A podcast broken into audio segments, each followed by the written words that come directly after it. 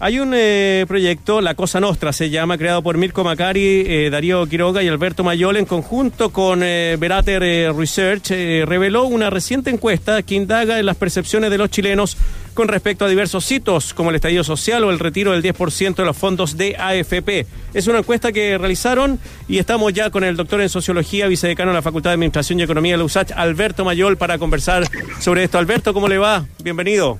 ¿Qué tal, Marcelo? ¿Cómo estás? Bien, un gusto. Tengo aquí invasión de. Oye, pero de muy los al niños. aire libre, ¿ah? Además,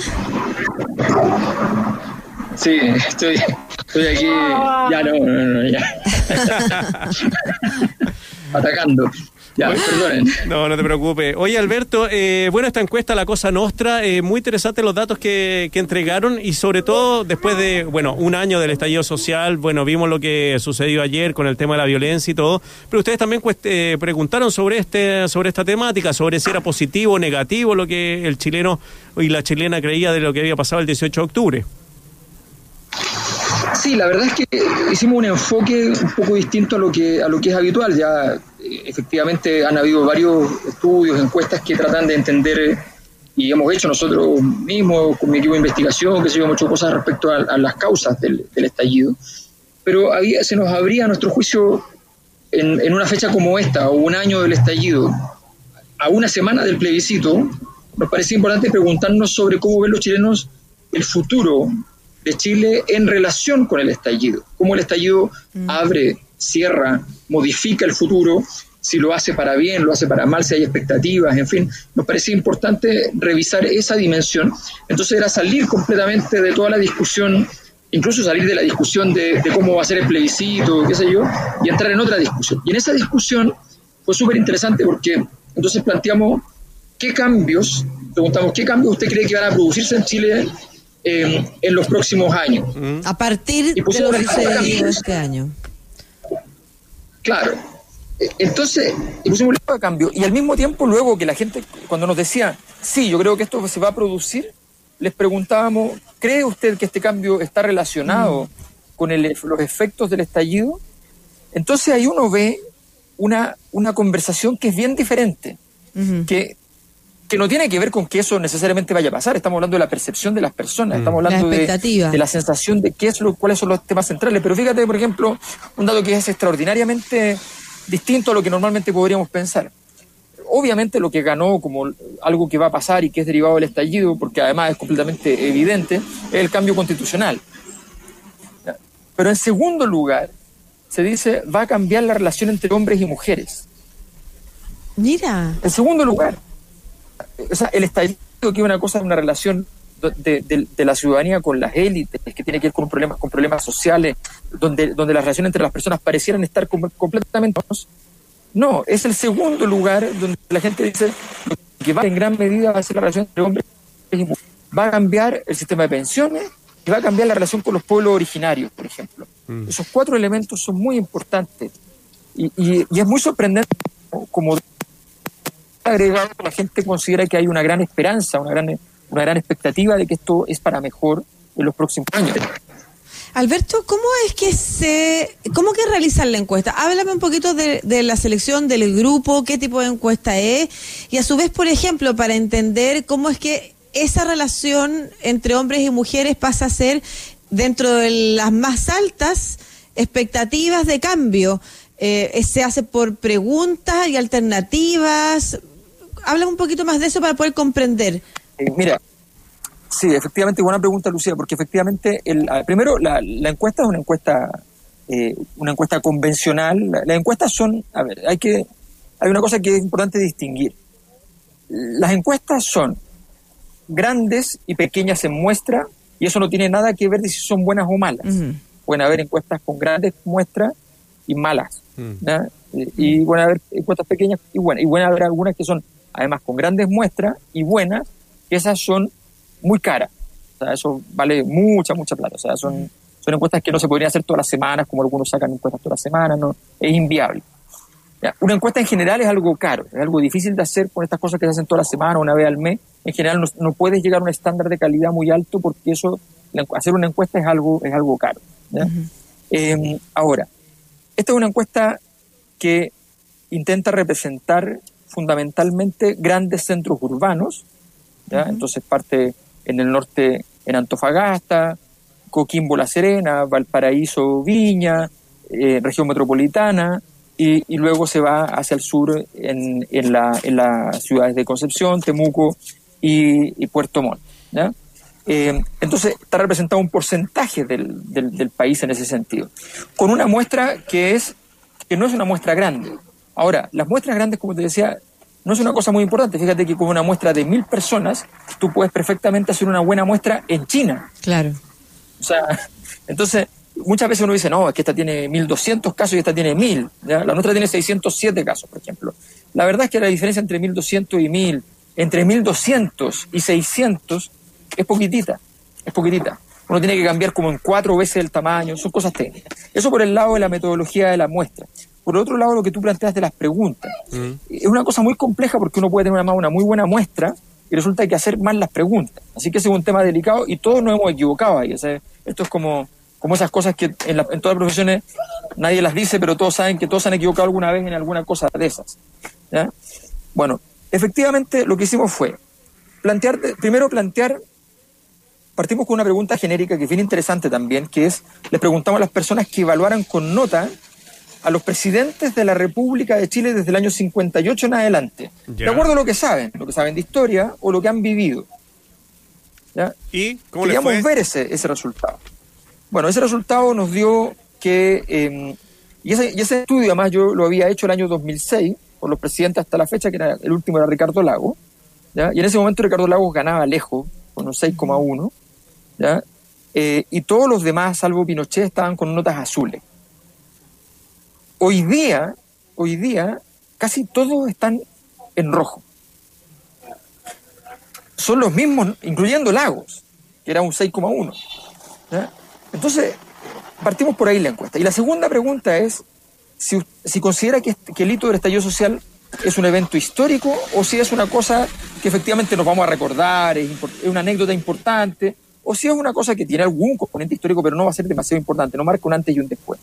Bueno, finalmente sí, sí marca un antes y un después para, la, para las personas. Y eso también entonces es bastante significativo. 80% eh, para eso. Es, muy, es un dato muy fuerte. Y luego de eso preguntamos entonces, ok, ¿usted cree que en los próximos años va a cambiar en Chile el sistema de pensiones? Sí, no. ¿Usted cree que va a cambiar el modelo económico? Sí, no. Si usted cree que va a cambiar la relación entre hombres y mujeres, la relación de Chile con los pueblos originarios, y así fuimos preguntando, y cada vez que nos decían que sí, le decíamos, ¿Y usted cree que esto tiene alguna relación con el estallido social? Entonces, el resultado compuesto de ambas cosas es en el fondo el que nos parece más interesante para analizar si se le atribuye al estallido una relación con todas estas cosas. lo que es bien interesante porque si vemos todo lo que la gente dice hoy día que podría cambiar en Chile, es realmente una transformación gigantesca. Mm. O sea, si efectivamente pasan todas las cosas que estamos diciendo, es una transformación gigantesca que parte en moneda y termina dentro de la casa. Entonces es muy interesante. Sí, algunos datos que entregas dicen, por ejemplo, que dos, eh, dos de tres personas eh, piensan que para 2030 Chile va a ser un mejor país. Y va ligado a lo que decías tú, que de acuerdo a... sí, efectivamente, ese es otro, otro punto bien importante, que, que, que en el fondo eh, lo, que, lo que nos encontramos es que la mayor parte de las personas considera que nuestro futuro cercano y no tan cercano es un buen futuro. Lo que en general en, en, los últimos años había ido bajando. Es interesante, esta pregunta yo la he hecho muchas veces y efectivamente en distintas encuestas esos resultados había ido bajando. Y de repente nos aparece, post-estallido, en un año que uno puede tener muchos análisis, pero igual es un año que tiene muchos elementos distópicos, que tiene muchos elementos difíciles, estresantes, complejos, y sin embargo nos aparece como algo que posiblemente va a ser un mejor país. Y además preguntamos respecto a si Chile va a ser, eh, si Chile hoy es un país subdesarrollado con posibilidades de llegar a ser desarrollado, subdesarrollado, sin muchas posibilidades de ser desarrollado o desarrollado. Y los resultados nos dan muy parecido al pasado. O sea, no es que este año, con cinco puntos por debajo del cero en crecimiento del país, no es que la gente esté diciendo estamos hoy día peor. Dicen, estamos igual y vamos a estar mejor. Entonces, es una, expectativa bastante alta. Hay una expectativa alta. Eh, de todas maneras, y a propósito un poco, y te voy a llevar a lo que pasó ayer, ¿no es cierto? eh, a, la posibilidad de que haya diversos grupos eh, que desarrollan violencia y que no todos pertenecen al mismo sector. Quiero que hablemos de ese tercio.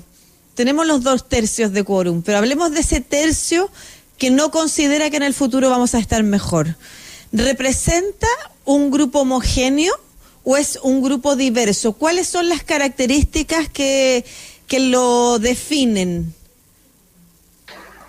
Muy buen punto, porque efectivamente aquí se, se, en el fondo tenemos súper claro por los perfiles que, uno puede ir sacando de cada una de las respuestas, es que en el fondo hay al menos, al menos, pueden haber muchas más variaciones más, pequeñas, pero al menos dos tipos de grupos. Aquellos grupos que consideran que, eh, que la movilización, la protesta, el estallido social fueron valiosos y que sin embargo consideran que las consecuencias que está teniendo eh, este estallido social no necesariamente tienen el tamaño, el alcance, la naturaleza para poder modificar las, las razones que dieron lugar a, esa forma de protesta. Entonces, son, esos, son esos grupos que podríamos simbolizar en aquellos que consideran que, por ejemplo, eh, tampoco hay que votar el, el, mm, domingo, que no hay que votar eh, apruebo ni, ni rechazo, porque sencillamente esta canalización política del proceso es algo que en sí mismo es malo. Y por otro lado tenemos un grupo de personas que considera que Chile venía por una senda muy correcta, cuyos defectos y, problemas eran muy pequeños y que por tanto eh, el, estallido social en sí mismo es una gran exageración o incluso un gran montaje hecho por fuerzas políticas determinadas que quisieron destruir esta historia, destruir este, este legado positivo y que de alguna manera entonces sienten que eh, efectivamente eh, Chile no va, a estar, no va a estar mejor. Pero el resto de la población, y esto engancha muy bien con una encuesta que hicimos también eh, en la, asociados con la Asociación de Municipalidades en diciembre del año pasado, desde la Universidad de Santiago le hicimos, y efectivamente pasó algo muy interesante ahí que nos aparecía que la mayor parte, todavía estábamos recién saliendo de todo, y, y, realmente todavía la situación, la ciudad, todavía todos los días había había, había protestas, había destrucción, y la gente ya nos decía que sentía esperanza.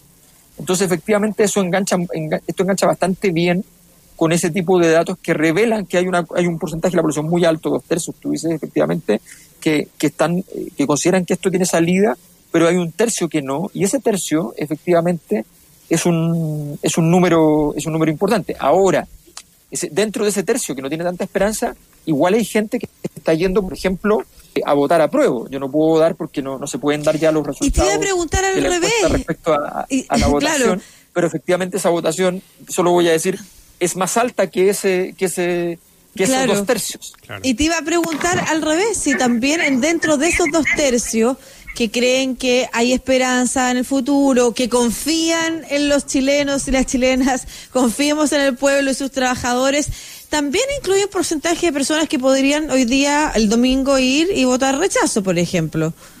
¿O no? Exactamente. Ah, sí, ya.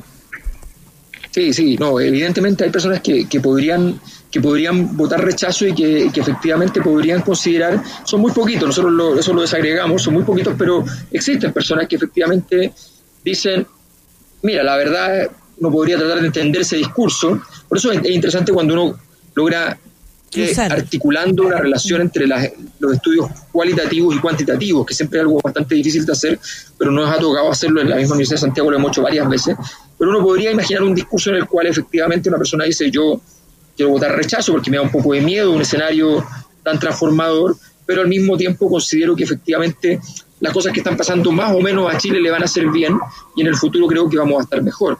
Todas esas cosas son, son pensables porque ahí hay mucha ingeniería de detalle de la reflexión que tiene cada persona eh, y, y, en ese sentido es, una, es un pensamiento completamente legítimo.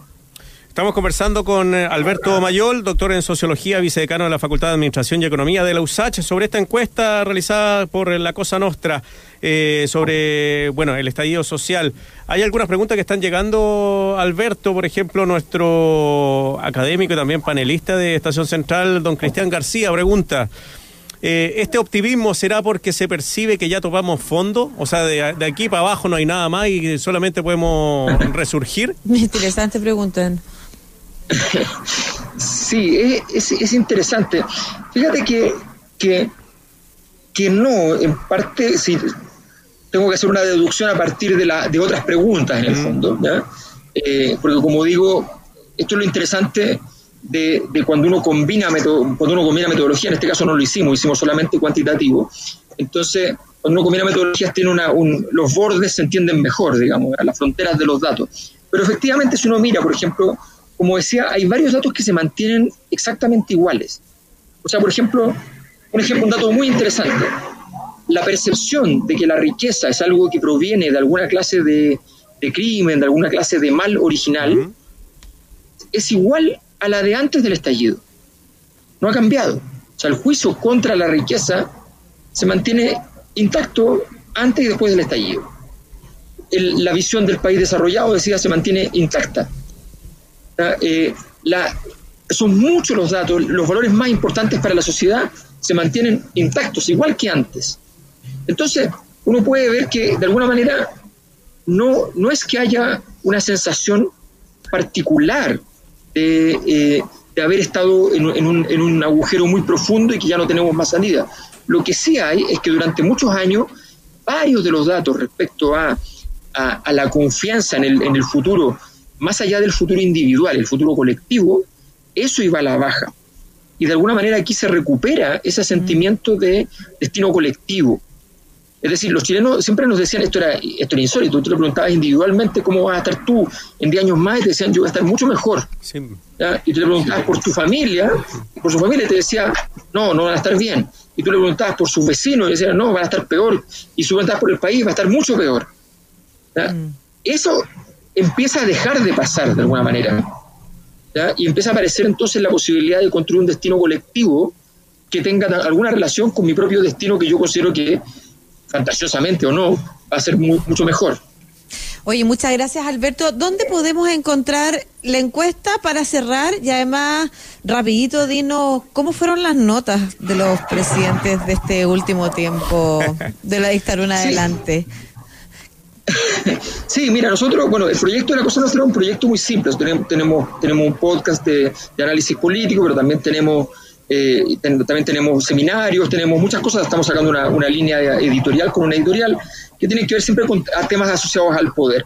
El, la encuesta la pueden pedir al correo, nosotros no la estamos subiendo para descargar. La pueden pedir al correo el poder importa gmail.com y durante el día sí vamos a ir poniendo en redes sociales varios de los datos y vamos a ir desagregando y en general en, el, en mi canal de Alberto Mayor en medios en YouTube pueden encontrar una presentación, dos presentaciones detalladas sobre esto que, que hice para ir explicando los datos tal como iban saliendo. Ya, perfecto. Bueno, ahí nos enteramos entonces, voy a llegar con esa con esa tarea de ir a buscar cuáles fueron las notas que le pusieron a los a los presidentes y a la ah, presidenta. Sí. sí, la voy a ver. Pero es interesante también la, la perspectiva eh, y qué bueno el dato que nos entregaste de cómo salió Ricardo Lagos de su periodo, porque a veces se nos olvidan un poco los contextos nos ponemos más mm. críticos, más agudos con el tiempo, parece. Es interesante, es muy interesante. Sí, ya, un abrazo, Alberto. Estamos en un momento crítico pero esperanzador. Eso es lo positivo. Hasta luego. Chao, Alberto. Ok, nos vemos.